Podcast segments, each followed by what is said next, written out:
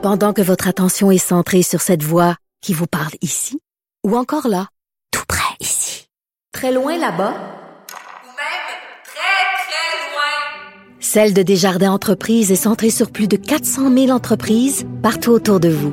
Depuis plus de 120 ans, nos équipes dédiées accompagnent les entrepreneurs d'ici à chaque étape pour qu'ils puissent rester centrés sur ce qui compte, la croissance de leur entreprise.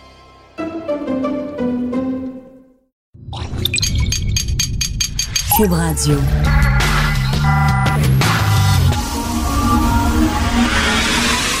De 10 à 11. De 10 à 11. Richard Martineau. Politiquement incorrect. Cube Radio. Bonjour, bon lundi. Merci d'écouter Cube Radio et politiquement incorrect. Le Père Noël était bon pour moi. Il était vraiment bon pour moi. Je suis allé le voir, puis il me dit Qu'est-ce que tu veux, Richard, pour Noël? J'ai dit Je veux une autre vidéo de Catherine Dorion, s'il vous plaît, juste avant le temps des fêtes. Il me semble que ça mettrait un peu de joie dans mon cœur. Ça me ferait du bien. Une autre vidéo de Catherine Dorion, une belle performance, puis je l'ai eu. J'ai eu mon cadeau. Un super vidéo. Mais alors là, savoureux. On va en parler un peu plus tard dans l'émission avec Steve Fortin qui a consacré un long blog excellent blog aux vidéos de Catherine Dorion qui parlait du voile. Le voile, elle aime ça. Pour elle, c'est un bel accessoire de mode. C'est comme le piercing. Il n'y a aucune différence. Si chialer contre le voile, c'est comme chialer, dit-elle, contre les lesbiennes qui s'habillent pas en ma tante. Je sais pas de qui elle parle exactement. Mais puis j'aime beaucoup, tu sais, ça a l'air que les gens disent ah, c'est une poétesse, c'est quelqu'un qui maîtrise extrêmement bien la langue et en plus qui a des études supérieures, Catherine Dorion.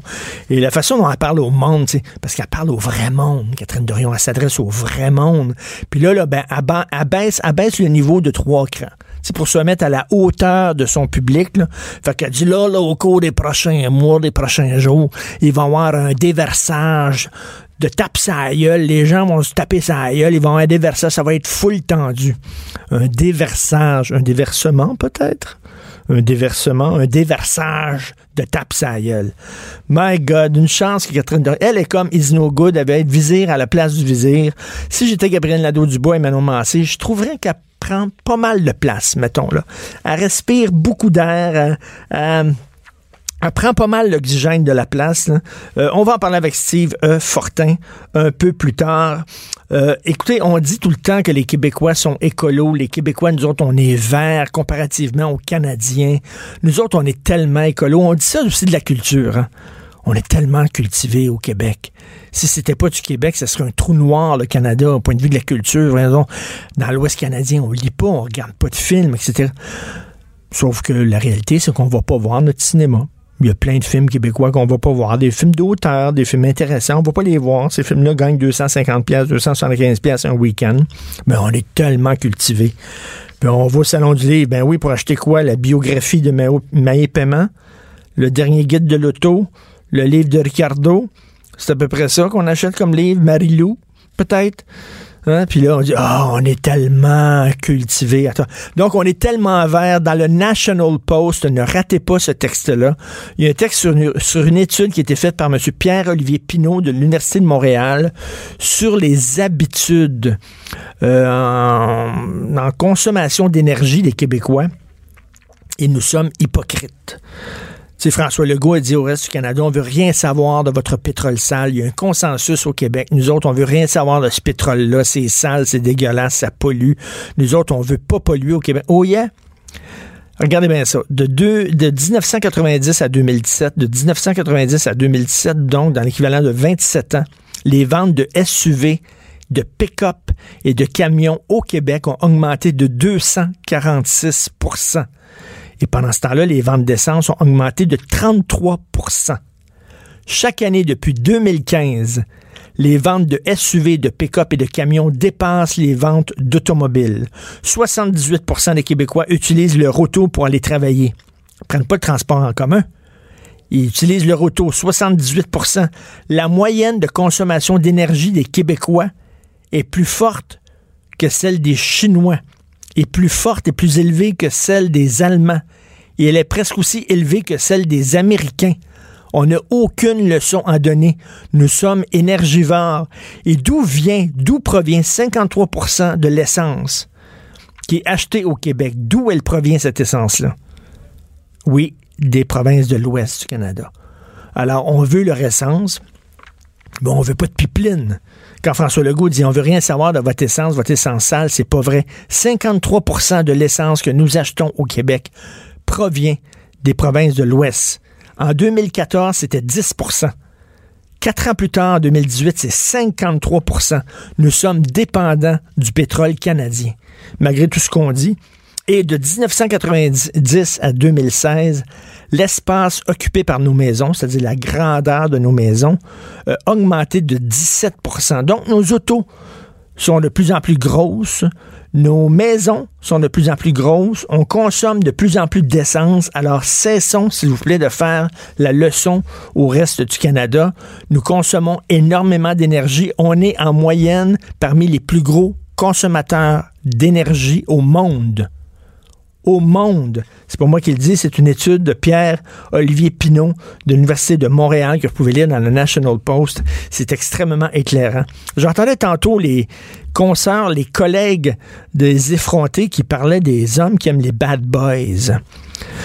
Alors, je voulais justement vous parler de ça. Ils en ont parlé un peu plus tôt. Euh, Chris Watts, un gars, un Américain qui a tué sa famille, il a tué euh, sa femme, il a tué ses enfants. Et le gars, dès qu'il rentre en prison, il a commencé à recevoir des lettres d'amour, mais vraiment, là, beaucoup énormément, là, des poches de lettres d'amour. C'est pas le seul. Ted Bundy qui a tué je sais pas combien de femmes. Euh, John Wayne Gacy qui est un, tueur en série. Charles Manson aussi qui a marié d'ailleurs euh, une fille qui tripait sur lui tous les tueurs en série vont vous le dire, dès qu'ils mettent le pied en prison, ils sont arrosés de lettres de femmes qui veulent euh, se marier avec, qui les trouvent charmants. Euh, et c'est que les femmes disent, certaines femmes, là on s'entend, là, je veux pas avoir des courriels, t'es sexiste, t'es misogyne, Martineau, blablabla. Je dis pas les femmes. Certaines femmes sont attirés par les gars compliqués, les gars dark, les bad boys, jusqu'aux tueurs en série. Pourquoi? Parce que elles, leur trip, c'est de je vais le changer moi, je vais le changer. Les autres n'ont pas réussi à le changer, mais moi, je veux changer. Ça a l'air que ça remonte à leur relation compliquée avec leur père. Leur père était distant, ou leur père était alcoolique, ou leur père battait leur mère, ou leur père leur parlait pas. Puis là, ça a l'air que ça leur a toujours manqué, donc elles veulent comme en changeant leur mari, leur chum, c'est comme si elles voulaient réparer leur passé, comme si elles voulaient changer leur père. Donc elle dit, moi, je vais le changer. Et qu'est-ce que ça donne? Ben, ça donne que souvent, ces femmes-là se font battre par ces gars-là, sont poignées dans des relations hyper toxiques ou se font tuer. Il y en a une autre, là. Il y en a une autre, là. il y a eu Christine Saint-Onge là, qui s'est fait tuer au Mexique, mais il y en a une autre aujourd'hui, on vient d'apprendre, encore battue par son mari, un gars qui n'a pas accepté la séparation, qui avait des, euh, lui aussi des antécédents de violence conjugale. Là, les gars en passant, là, je comprends pas. Les, les, gars qui capotent quand, ils se font domper, là, ça n'a pas de bon sens. Les filles capotent quand elles se font domper à bras et puis c'est tout. Les gars deviennent. Il y a beaucoup de gars qui deviennent agressifs. C'est comme là, si. Je sais pas, ils sont, ils sont incapables d'accepter la séparation. Ils se font domper. Mon Dieu, l'homme, c'est le sexe faible, je pense, en relation amoureuse. Il y a beaucoup de gars qui perdent des pédales quand ils se font domper là par leur blonde et qui deviennent totalement, les fils se touchent, ils pètent une fuse, ils pètent un plomb. Euh, c'est assez particulier, donc, cette femme-là qui a été tuée. Mais le phénomène des bad boys, les gars qui aiment les bad boys, comment les gars qui nous écoutent, ça vous est arrivé, moi, ça m'est arrivé, où j'avais, j'avais un crush sur des filles je tripais sur des filles. Moi, j'étais gentil, j'étais fin, j'étais compréhensif. Ces filles-là pleuraient sur mon épaule en disant que leur petite chum, un bozo, un écœurant qui est frappé. Puis là, puis là, je disais, mais pourquoi? Puis là, j'essayais comme, à un moment donné, tu t'essaies de l'embrasser. non, Richard, non, non, non.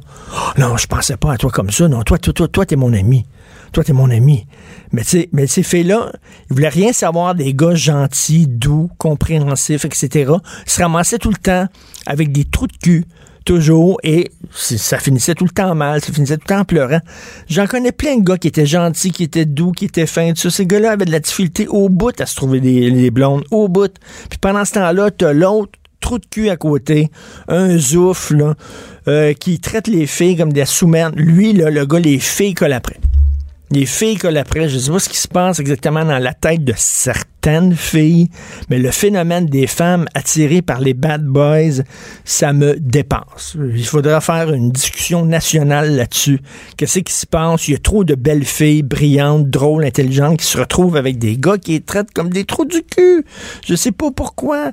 Regardez à côté, là, votre, ami, votre meilleur ami sur lequel, sur l'épaule duquel vous allez pleurer. Lui, fera un bon chum. Lui, est gentil avec vous. Lui, il fait, non. Lui, ça les intéresse pas. hein, il est trop fin. Il est plate. Nous autres, on veut de l'aventure, on veut de l'épice. Ben, on veut de la passion. Ben, c'est ça.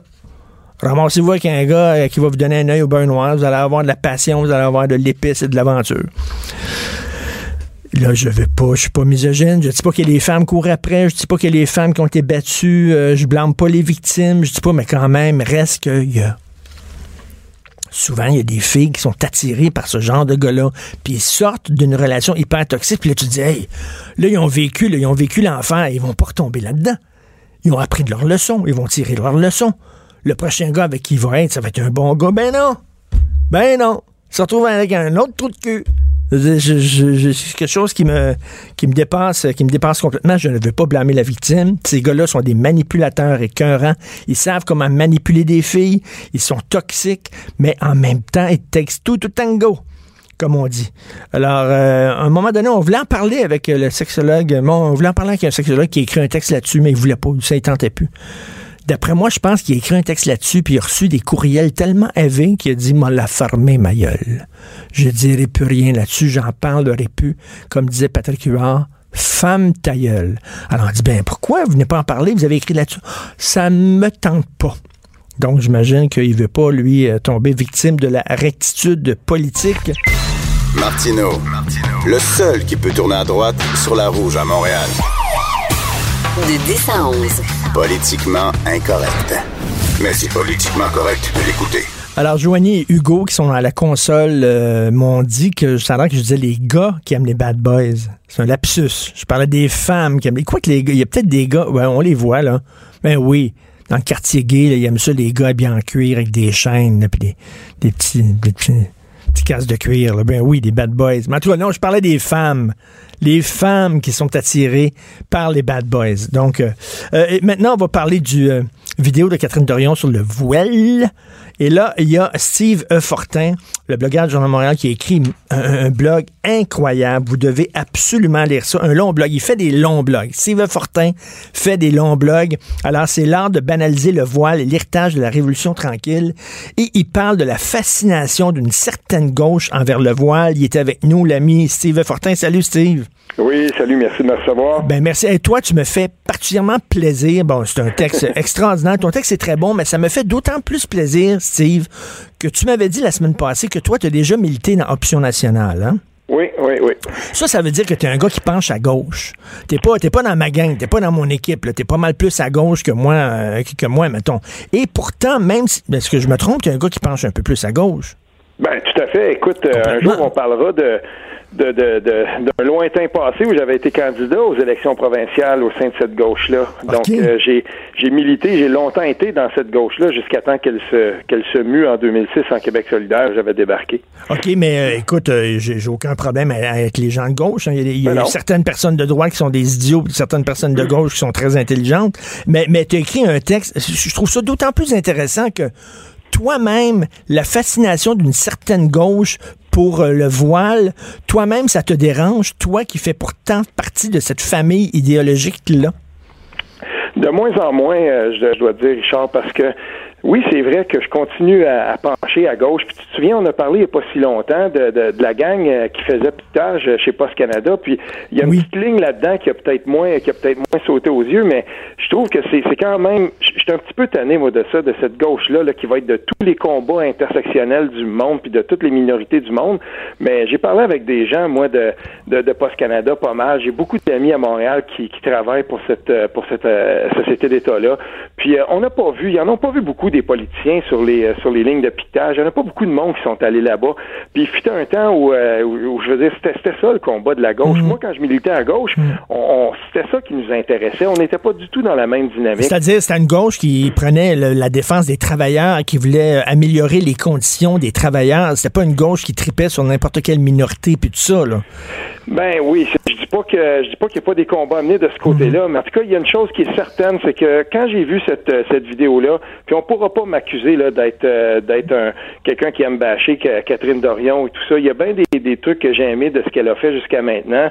Puis euh, c'est drôle parce que de l'autre côté, euh, moi j'ai eu des angry péquistes sur le dos qui étaient là puis qui disaient mais coudon, ça n'a pas de bon sens, qu'est-ce que t'as à tout le temps écrire du bien de, de Catherine Dorion, on n'aime pas ce qu'elle fait puis tout ça. Et là ben hier j'ai eu une journée puis aujourd'hui ben tu sais là j'ai l'autre gang, j'ai la il y a, Ben y a oui. pas pire que les angry les angry Q- QSistes là, les, les angry euh, Québec solidaire. mais- mais là, je me dis, moi- facile non plus. Non, Steve, quand tu te fais euh, quand tu te fais engueuler, quand tu te fais insulter par les deux côtés à la fois, c'est que t'es à, bonne place. C'est ça, moi, je me dis. Ben c'est ça. Puis par rapport à ça, par rapport à cette fascination-là, on va le dire là, euh, j'ai écouté ça, puis euh, j'ai j'ai écouté bien comme il faut sa, sa- son vidéo, puis je me suis dit mais tabarnouche qu'il y a des raccourcis là-dedans, puis qu'il y a des lieux communs. Il faut absolument que, que, que je réponde à ça parce que ça me ça m'a beaucoup c'est venu me chercher puis je parle là-dedans d'une dame en particulier puis permets-moi de la présenter c'est Cécile Nourry. Euh, elle avait été reçue lieutenant de, de l'Assemblée nationale il y a quelques années de ça. Elle est décédée l'année passée. Je parle beaucoup de cette femme-là parce que euh, c'est on oublie parfois que parmi ma génération moi j'ai j'ai 45 ans euh, parmi ma génération on a encore certains d'entre nous on est assez chanceux pour que nos grands-parents soient euh, soient encore vivants. Donc ma grand-mère qui est Cécile Nourry euh, c'est une témoin euh, vivante. Ben, elle, est, elle est décédée l'année dernière, mais jusqu'à l'année passée, c'était une personne qui avait été témoin. C'était un témoignage vivant de ce qui pouvait s'être passé dans les années 40, parce qu'elle avait été euh, maîtresse d'école de rang à Sainte-Eulalie. Puis elle a vu la transformation du système d'éducation dans euh, ce qu'il était avant, c'est-à-dire complètement endoctriné au clergé, puis à sa déconfessionnalisation jusqu'à aujourd'hui. Et quand elle est décédée l'année passée, Richard, on m'a remis, euh, et j'ai trouvé ça super intéressant de ma famille, on m'a remis toute la correspondance des années 40 qui pouvait se passer entre une maîtresse d'école de rang et ses supérieurs du clergé. Ah oui. Absolument Wow. fascinant. Et quand je lis ça, puis j'en ai des frissons en t'en parlant, quand je lis ça, puis j'écoute, par exemple, Catherine Dorion qui banalise ça comme si, on s'est débarrassé des curés, mais de quel curé? Moi, ça m'écœure, parce que on n'a pas idée du combat que ces femmes-là ont mené. Et j'ai eu la chance de faire des enregistrements avec Cécile Nourry euh, dans, dans les années 2013, 2014, 2015. Euh, j'ai beaucoup voulu qu'elle me raconte toute son expérience. Et, et c'est très, très important qu'on ne banalise pas le combat que nos, nos grands-mères, que ces femmes-là ont mené. Parce que, parce que ça s'est pas fait tout seul. hein. Tu parles d'un combat. Là. On, on a l'impression qu'à un moment donné, l'Église est tombée, puis ben, tu sais, comme, comme ça d'elle-même. Absolument pas. C'est grâce à des femmes comme ta grand-mère qui ont. Ben, oui, je, je, je parle de son de, son expérience parce que c'est je, je l'ai connu, mais ensuite j'ai eu la chance d'en discuter avec d'autres personnes. Puis euh, elle m'a fait rencontrer des, des retraités de l'enseignement, d'autres dames qui avaient son âge, qui avaient connu un peu des, des expériences similaires. Et, et je te dis, il y, il y a quelque chose là-dedans. Il faut jamais, jamais retourner en arrière là-dessus. Et particulièrement quand on parle du système de l'éducation, pour moi, c'est un, c'est- c'est- il n'y a pas de, il a pas de concession à faire là-dessus. Il n'y a pas de religion là-dedans. Là. Il faut absolument que ça, ça soit déconfessionnalisé complètement, religion catholique inclus. Puis on parlera aussi à un moment donné peut-être des écoles subventionnées, des écoles privées. S'il y a, s'il y a l'État là-dedans qui embarque un peu, ben on sort la religion complètement. C'est pas compliqué. Il, il me semble que si on veut faire honneur euh, à- au combat de ces femmes-là, on va le faire ça. Et elle fait le parallèle en disant que, en disant que le voile, c'est c'est pas pire qu'un qu'un piercing, c'est un accessoire de mode. Écoute, Steve, il y a Ah, ben quelques années, je suis allé à la Courneuve. La Courneuve, c'est une banlieue, une banlieue rouge là, autour de Paris, là, tu sais, où ça a explosé beaucoup là, il y a quelques années. Et euh, je suis allé à la Courneuve et c'est très arabo-musulman. Là. Tu as vraiment l'impression, dans certains coins, là, d'être n'importe où sauf à Paris. Et j'ai interviewé une jeune fille qui est une comédienne, une jeune fille de 14 ans.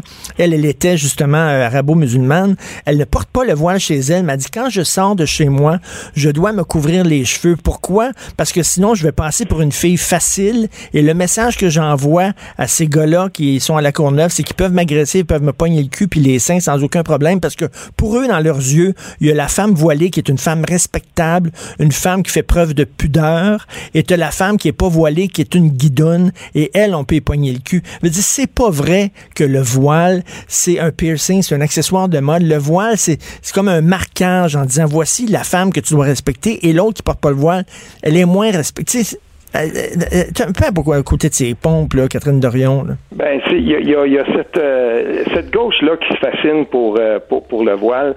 C'est bien, c'est bien entendu qu'elle va banaliser la symbolique de cette. De, tu sais, c'est pas un morceau de linge, c'est pas vrai, c'est ben pas un morceau de tissu. Puis on peut pas comparer ça à un petit vieux ou une petite vieille qui a dans son euh, dans, dans, son euh, dans sa dans sa capsule où elle dit ben garde il prend trop de place euh, ou c'est trop long et tout ça. J'ai trouvé qu'il y avait là-dedans comme je te dis des raccourcis intellectuels qui étaient indignes. Puis s'il y a d'autres trucs que j'ai beaucoup aimé de, de Catherine Dorion s'il y a des s'il y a des s'il y a des trucs qu'elle a fait que j'ai beaucoup, beaucoup aimé, ben, je peux dire une chose, ça, là, ça a complètement manqué la marque.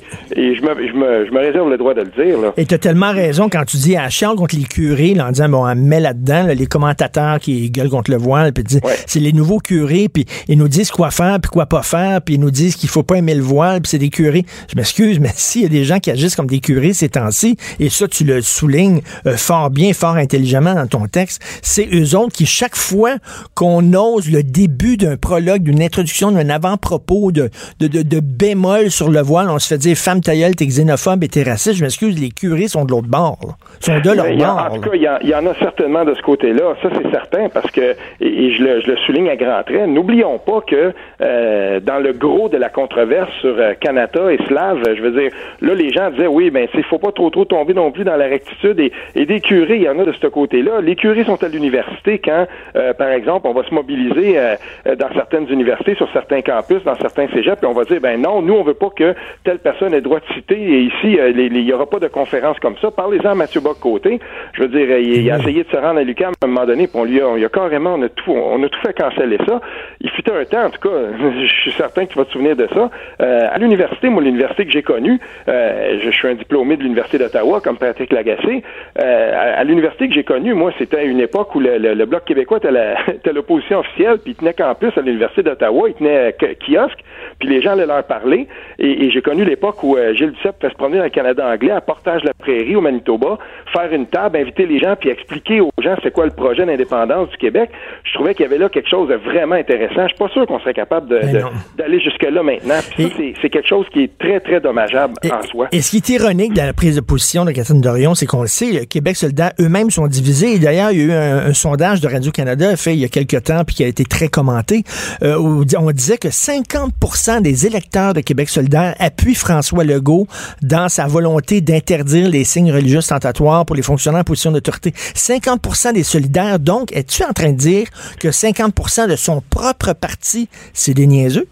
Ben, je vais dire, j'ai, j'ai, je participe parfois à quelques forums de discussion où je vais lire et, je m'intéresse à ça parce que il y a là-dedans quand même, il y a, des gens d'Option nationale que je respecte beaucoup, qui sont avec Québec solidaire et qui y militent.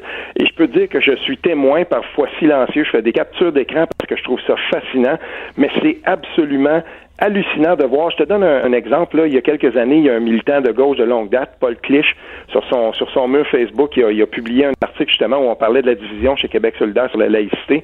Et j'ai suivi la discussion qui s'en qui s'en suivait. Tu avais là des militants très connus de Québec solidaire. Carrément, quand quelqu'un osait dire, ben oui, moi je, suis plutôt d'accord avec le fait que euh, on, on, adopte le, le, il se faisait ramasser ces gens-là par des gens de leur ah, propre parti. Et il y a la, cette division-là, je la constate, je la vois et elle existe. Et il y a là justement une volonté chez Québec solidaire de s'assurer qu'on veut préserver l'apparence d'unanimité ou en tout cas de, si on veut, d'unité dans le parti, hmm. mais c'est pas vrai ça. Et ce qu'on a moins dit par rapport au congrès qui a eu lieu il y a quelques jours, c'est que ce parti-là a pris une décision.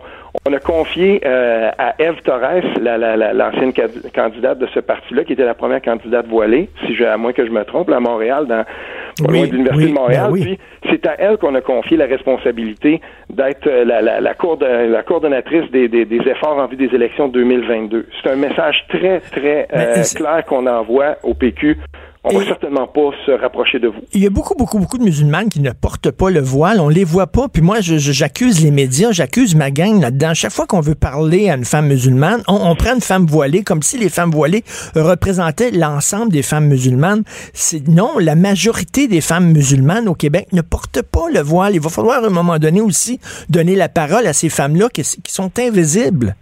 Ben, on l'oublie parfois, mais moi, quand je vois des, des gens justement à gauche qui disent, oh, on sait bien, euh, si on légifère sur le voile, il y a des gens, il y a des femmes qui vont perdre leur emploi et tout ça. Moi, ce que j'aime rappeler quand les gens me disent ça, depuis 2012, depuis que Bernard Drinville euh, a présenté le projet de loi 60 du Parti québécois, il y a une seule femme musulmane qui a perdu sa job. Elle s'appelle Fatima Ouda Pépin. Ben Elle oui. ne portait pas le voile. Et cette femme-là a décidé de se tenir debout quand dans son propre parti, il y avait des gens qui étaient très, très, très opposés à toute concession et qui voulaient absolument pousser le, le multiculturalisme au sein de leur parti. Et on devrait retourner, si je me souviens bien, là, per- permets-moi le lapsus, là, mais je pense que le projet de loi privé qu'elle avait écrit, c'était le projet de loi 391, quelque chose comme ça, euh, où elle, elle, elle proposait une solution qui était très intéressante, et je le dis, je suis loin d'être libéral, mais on devrait revenir à ce que cette femme-là, qui en connaît beaucoup plus que moi sur ces questions-là, avait proposé comme solution mitoyenne dans le dossier des accommodements euh, raisonnables. Merci. Et si Catherine Dorion va être capable de se donner, euh, de se faire une tête sur quelque chose de très intelligent, elle va retourner lire ce projet de loi-là. Merci, Steve euh, euh, Fortin. Tout le temps, super intéressant de te parler. Je- je- un jour, tiens, je te, je te donne rendez-vous. On va parler de la gauche et de la droite, toi puis moi. Parce que moi, moi, je me considère, il y a beaucoup de gens qui disent, ouais, t'étais à gauche quand t'étais à voir, maintenant t'es rendu à droite. Moi, je dis, j'ai pas changé de place. C'est la gauche et la droite qui ont changé de place. On c'est- va je- discuter de ça, ça va être intéressant. je dis, je dis, je, ça- je- je continue à défendre euh, le, le droit des femmes, le droit des homosexuels. Je continue à lutter contre l'extrémisme religieux. On dirait que c'est la gauche qui a changé de place, puis la droite. En tout cas, on en parlera. On aura deux ans à discuter de ça. Merci, Steve Fortin. Merci encore. Richard Martineau. Politiquement incorrect. Cube Radio. Alors, on va parler à un autre politiquement incorrect, Jérôme Blanchet-Gravel, comme à tous les lundis. Salut, Jérôme. Salut Richard, ça va? Très bien. Hey, tantôt, je parlais à Steve Fortin, blogueur au Journal de Ben oui. Montréal, puis je lui disais là, à quel point, bon, on me dit souvent, t'étais à gauche quand t'étais à voir, t'es rendu à droite, puis moi, je dis non, moi, j'ai pas vraiment changé, j'ai les mêmes valeurs que j'avais avant. Moi, je défends les, les, les, les femmes et les gays contre l'intégrisme religieux. C'est rien que c'est la gauche qui a changé. La gauche, maintenant, défend l'intégrisme religieux contre les Ben oui. femmes et les gays. C'est eux autres qui ont changé, c'est pas moi. Ah, mais carrément, la, la laïcité, euh, je l'ai souvent rappelé, mais à la base, en France d'ailleurs, en 1905, tout ça, la loi sur la séparation de l'Église et de l'État, c'est une loi passée par la gauche. Les catholiques étaient totalement outrés de cette loi-là. La laïcité, à la base, à l'origine, c'est vraiment un principe de gauche. Donc, quand on voit la gauche aujourd'hui, chez les solidaires ou autres, euh, qui, qui, qui, qui effectivement défend le port du voile, donc qui se retrouve à défendre un courant ultra-conservateur musulman, parce que c'est c'est- Ben oui. ça qui est, qui est en cause, ben là, on se dit, effectivement, c'est le monde à l'envers, et c'est un peu déconcertant, puis euh, non, comme tu dis, euh, comme tu disais tantôt avec Steve, t'es resté un peu dans la même position que tu avais à une Ben certaine oui. époque, mais les choses ont changé, ça a bougé, et puis, ben, on sait ça, c'est le monde à l'envers, là. Les autres, ont, ils ont bu le Kool-Aid. Hein, ils ont bu le Kool-Aid que les islamistes leur ont offert. C'est-à-dire que maintenant, ils sont pro-voile, puis ils trouvent que tu peux être féministe, puis porter le voile, puis tout ça. Puis là, t'es là, tu dis, comment tu peux te dire de gauche et défendre ces idées-là? Voyons donc. Il y a deux choses derrière ça. hein. D'abord, la haine de la civilisation occidentale. Oui. On n'en finit plus là, de rejeter l'Occident, la civilisation occidentale, donc euh, de euh, la civilisation finalement basée sur, le christianisme et la, pensée grecque aussi, on pourrait dire. Euh, donc il y a ça, le rejet complet de notre, civilisation, mais aussi cette vision de, des, populations musulmanes comme les opprimés par excellence, hein, les opprimés avec un grand O, là, une lettre majuscule. Euh, c'est le symbole Évidemment, tout ça est alimenté par le, le conflit israélo-palestinien. Depuis le, depuis dans le, le conflit euh, israélo-palestinien, c'est comme si tous les musulmans étaient devenus des, des Palestiniens. Là, ils sont tous opprimés et ils seraient même opprimés jusque euh, même quand ils sont pas dans leur pays d'origine. Donc jusqu'ici, la CAQ perpétuerait une espèce de régime colonial en, en plein Québec, là, ce qui est un peu ridicule parce que le Québec a jamais eu de colonie. là. inutile de le rappeler, Richard. Là. Mais il faut, faut non, mais il faut croire qu'il faut le rappeler même aujourd'hui. Donc euh, Mais, mais ce qui a Euh, tout changé, déconcertant. ce qui a tout changé, là, c'est l'antiracisme. L'antiracisme a pris toute la place et euh, ça, ça le pervertit un peu. euh, la- la- ça a perverti la gauche. Écoute, je te fais rien que là, un exemple. Je reviens là-dessus. La fameuse tune de Noël, Baby It's Cold Outside. là, on s'en prend à un gars qui est un gars ordinaire, le peigné sur le côté avec un petit cardigan rouge puis un petit verre dans les mains. Puis pendant, là, on dit ça, c'est une tune épouvantable. Pendant ce temps-là, t'as des tunes de gangster rap, euh, Suck My Dick, Hey You Bitch, euh, puis tout ça. Ça, on dit rien là-dessus. Pourquoi? Parce que c'est souvent des chanteurs afro-américains, puis on veut pas paraître raciste. C'est un peu ça quand même. Puis l'autre, ben, c'est un blanc. C'est un blanc straight. Fait qu'on va dire que lui, sa tune est misogyne, mais l'autre, Suck My Dick, puis You Bitch, on dit rien. Ouais, non, ça c'est extrêmement paradoxal, c'est préoccupant, c'est un régime de deux pas deux mesures.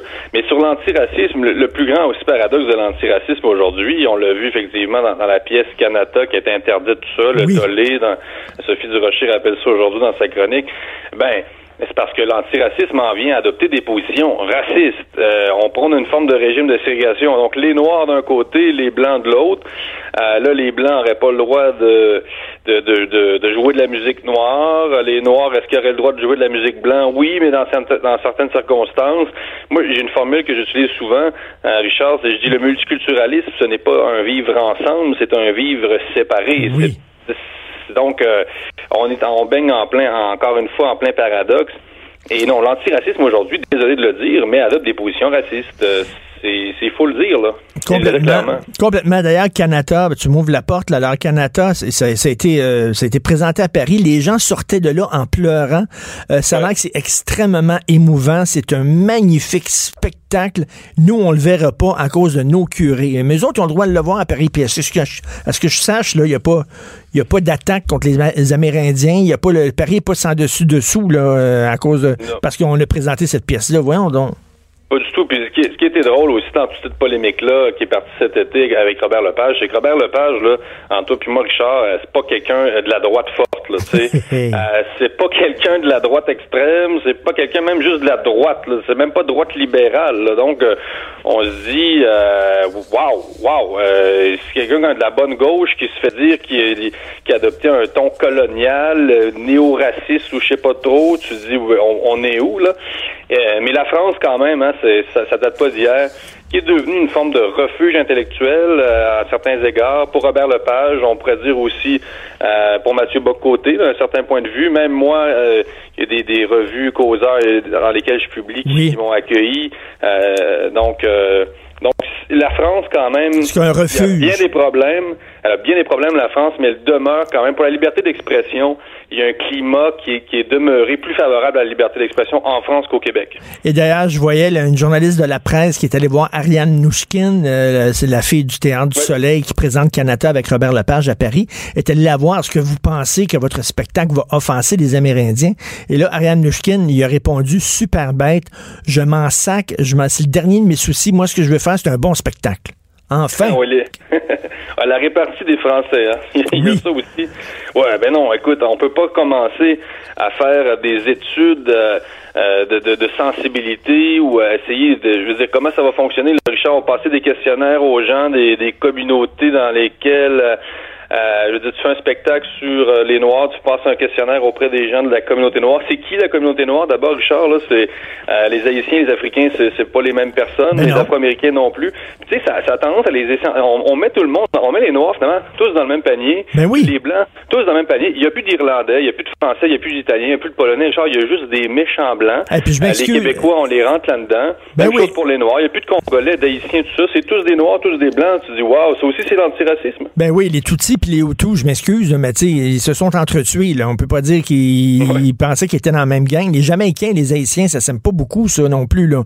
Écoute, c'est Ouais, vrai. bon. Écoute, euh, j'ai euh, j'ai un texte qui est paru euh, dans un magazine devant moi. En Angleterre, des humoristes sommés de garantir par écrit qu'ils n'offenseront personne. Alors, avant de présenter un show, ils ont dû signer un contrat. Là, c'est écrit en signant ce contrat, vous acceptez notre politique de tolérance zéro envers le racisme, le sexisme, les discriminations fondées sur la classe sociale, l'âge et le handicap, ainsi que l'homophobie, la biphobie, la transphobie, la xénophobie, l'islamophobie, l'anti-religion et l'anti-athéisme. Là, tu signes ça, après ça, tu peux plus faire de jokes sur personne.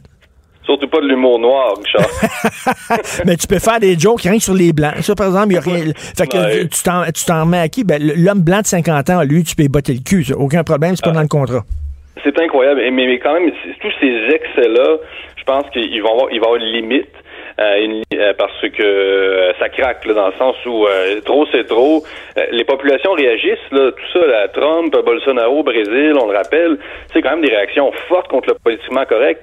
Donc, euh, plus, on maintient cette espèce de, de régime de puritanisme extrême-là, et plus il y a des réactions fortes. Moi, je sens que le, le politiquement correct va finir par par, euh, par céder, là, parce que trop c'est trop. Les Ben gens oui. se sentent étouffés, là. C'est ça, là.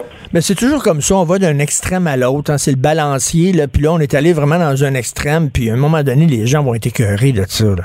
Ben, le bal des offensives, je reviens pas, j'avais pas lu à- j'avais pas lu cette liste-là, je suis complètement euh, consterné. Écoute, non, non, euh, puis, puis l'humour, l'humour, ça sert à quoi? C'est une forme de, de thérapie là. C'est, euh, si on peut plus rire de rien, on peut, on peut rire de quoi là? Mais C'est, c'est- ça, ça annonce quoi ça pour euh, pour la liberté d'expression Encore une fois, évidemment, c'est liberticide. Et là, ils disent... l'humour, ça a une fonction de démystifier certains euh, certains phénomènes. Il faut en rire pour en parler là. Mais, et de toucher là où ça fait mal aussi, là, de traiter de choses un peu qui mettent les gens un peu mal à l'aise. Et c'est écrit sur le contrat là, que les humoristes euh, an- anglais doivent signer. Tous Et les, su- euh, tous les sujets doivent être présentés d'une façon respectueuse et bienveillante. Il faut que ça soit fait d'une façon respectueuse et non injurieuse. Je m'excuse. là. Mais qui va Et décider? humoristes, euh, les humoristes québécois, eux, euh, ils étaient bons pour défendre Mike Ward et tout ça, mais quand il y a des enjeux comme ça ou sur la religion, on les, on les entend pas beaucoup, nos humoristes québécois aussi. Là, tu vois, te- tu cites un exemple important. Je veux pas dire qu'il faut que ce semble euh, qu'ils prennent position pour des enjeux en Angleterre, là, mais mais ce serait le fun aussi que les, les humoristes québécois euh, se- de- réagissent sur des enjeux importants qui sont plus importants que euh, que Mike Ward face au petit Jérémy là, qui était assez respectueux là. Euh, tu sais, euh, ça serait le fun au Québec quand même que, que nos humoristes f- fassent une preuve d'une conscience sociale là, un peu plus aiguisée. Euh, désolé de le rappeler là. Tout à fait, tout à fait. Je rappelle aux gens de lire ton livre, La face cachée du multiculturalisme. C'est super, super bon, super brillant, avec plein d'exemples comme ça. Euh, merci beaucoup, Jérôme. Martineau et l'actualité, c'est comme le yin et le yang. Impossible de les dissocier. De 10 à 11. Politiquement incorrect. Alors, la Film Léger euh, fait un sondage, euh, entre autres, sur notre vision de l'avenir et 77 des Québécois, euh, lorsqu'on leur demande êtes-vous inquiet face à l'avenir, 77% des Québécois répondent un peu ou beaucoup. On est inquiet ou on a aussi peur de notre intégrité physique. On a peur, selon ce sondage-là, des catastrophes naturelles, des attentats, de la criminalité. Bref, on, est, on est inquiet par rapport à notre sécurité physique. Nous allons en parler avec M. Ben, Benoît Castelnérac, professeur au département de philosophie de l'Université de Sherbrooke. Bonjour, M. Castelnérac. Bonjour. Donc, euh, on est on est très inquiet face à l'avenir. Et c'est drôle parce que je, je viens de terminer la lecture de, du fameux livre du Canadien Steven Pinker, La part d'ange en nous, que vous connaissez certainement, euh, monsieur. euh, alors, c'est un, un professeur d'université au Canada qui affirme avec chiffres à l'appui qu'il n'y a jamais eu aussi peu de criminalité, aussi peu de guerre, que, que finalement, on est dans la période de l'histoire humaine où c'est le mieux. Ça, va bien et les choses vont en s'améliorant. Pourtant, tous les sondages le démontrent, les gens sont inquiets face à l'avenir. C'est un peu contradictoire. Euh, oui, euh, c'est contradictoire euh, d'être inquiet face à l'avenir et à la fois de s'estimer heureux selon le même sondage.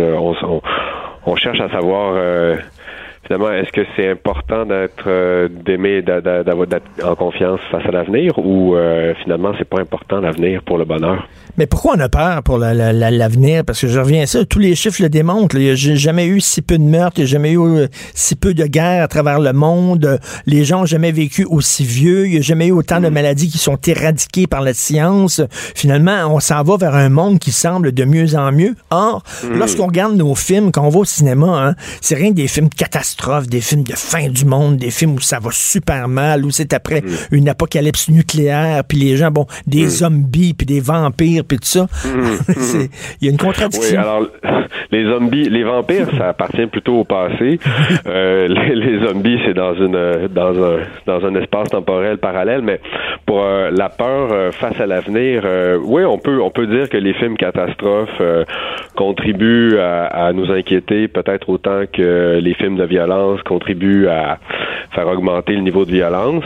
Je pense que une chose qui est qui est notable, c'est qu'on est de plus en plus informé. Et euh, le fait d'être de plus en plus informé fait que on a de plus en plus conscience euh, des catastrophes, euh, des catastrophes qui pourraient nous arriver.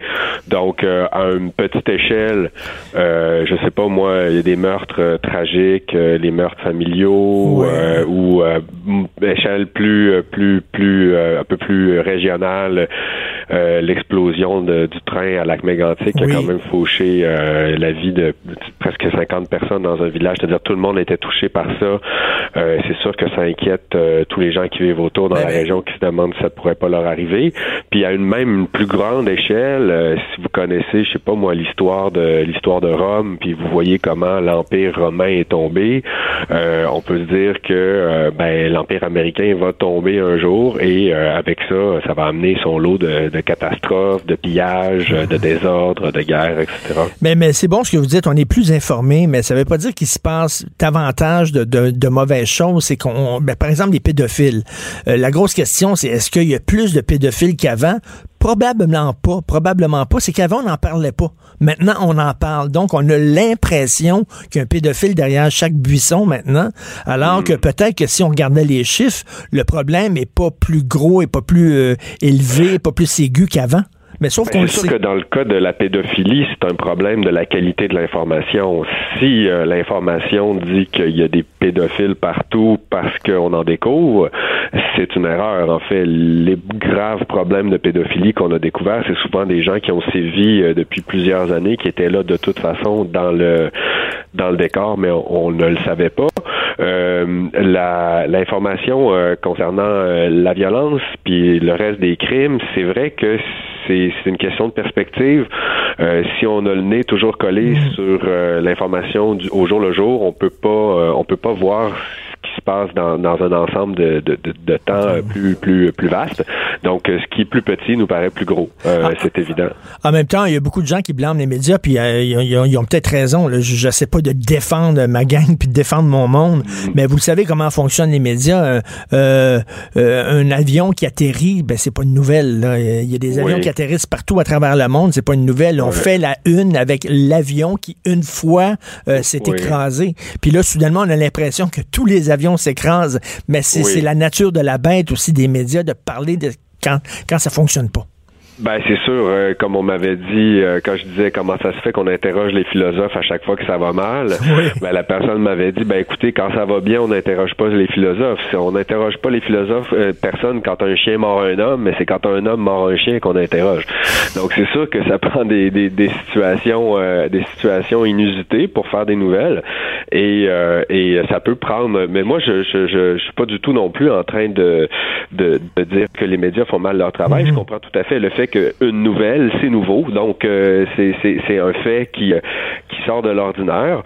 Le problème, si vous voyez, par exemple, si vous prenez la, la criminalité aux États-Unis, euh, j'ai regardé hier le reportage euh, Requi- euh, Requiem for the Dead, euh, euh, qui concerne euh, les euh, donc les morts euh, par euh, par arme, euh, À feu. donc arme de poing, arme Oui. d'assaut, n'importe quoi aux États-Unis, et euh, il paraît que à chaque printemps, il y a à peu près 8000 Américains qui meurent euh, de cette manière. Donc, sur quatre mois, là, c'est, euh, c'est assez impressionnant. Tout à fait. Ça fait 88 personnes par jour. Euh, Wow. Et en réalité, ces meurtres-là, oui, c'est, c'est, c'est, c'est effarant. hein. Ces meurtres-là sont très médiatisés. Puis là, vous êtes dans une situation où ils arrivent fréquemment. Et euh, les médias font leur travail de renseigner la population sur le fait qu'il y a des, des- des- des actes aussi horribles qui se passent, que c'est une tragédie, que c'est un problème social.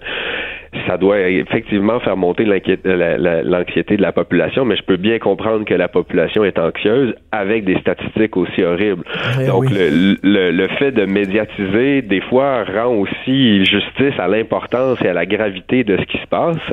Et, euh, et malheureusement, euh, les, les, les étrangement, les humains sont des fois même pas capables de réagir tout en étant très bien informés. C'est-à-dire qu'ils sont tout à fait bien informés là, que la- les, euh, les armes les armes sont dangereuses, les armes à feu sont dangereuses, et pourtant, y a-t-il une législation qui est passée pour en restreindre l'usage? Non, rien. Euh, tout le monde en est conscient, tout le monde pleure à chaque fois que ça arrive, et pourtant, il n'y a rien qui se fait. Donc là, ça, je dirais que c'est une inquiétude très justifiée. Ben ça, mais ça, Si- c'est très- Si je vivais aux États-Unis, je, je serais, je serais, il me semble que je serais très justifié d'être inquiet. D'abord parce que les nouvelles me renseignent que le fait est assez fréquent pour que ça arrive, euh, bon, 8000 fois par euh, à chaque printemps. Et d'un autre côté, qu'il n'y a rien qui se fait. Là, euh, oui. euh, Ben, c'est très intéressant ce que vous dites, très, très intéressant, M. Castel-Nérac, parce que avant, on a l'impression qu'avant, on avait l'impression que nos politiciens, ben, je dis politiciens parce qu'il n'y avait pas beaucoup de politiciennes euh, dans les années euh, 50, 60, 70, c'était surtout des Oui. hommes, mais que les politiciens pouvaient nous protéger. Là, on dirait qu'on a l'impression que nos politiciens sont impuissants. Ils, ça, ils peuvent pas, ils peuvent pas rien faire. Les problèmes sont tels, d'une telle ampleur qu'ils ne peuvent pas rien faire et que la marge de manœuvre décisionnelle des politiciens font comme Oui. linge au soleil. Puis eux autres, c'était comme, on s'en remettait aux politiciens en disant, eux autres vont, nous protéger, vont régler les problèmes. Maintenant, il y a comme un cynisme qui s'est installé et ça va avec de l'inquiétude. Qui nous protège.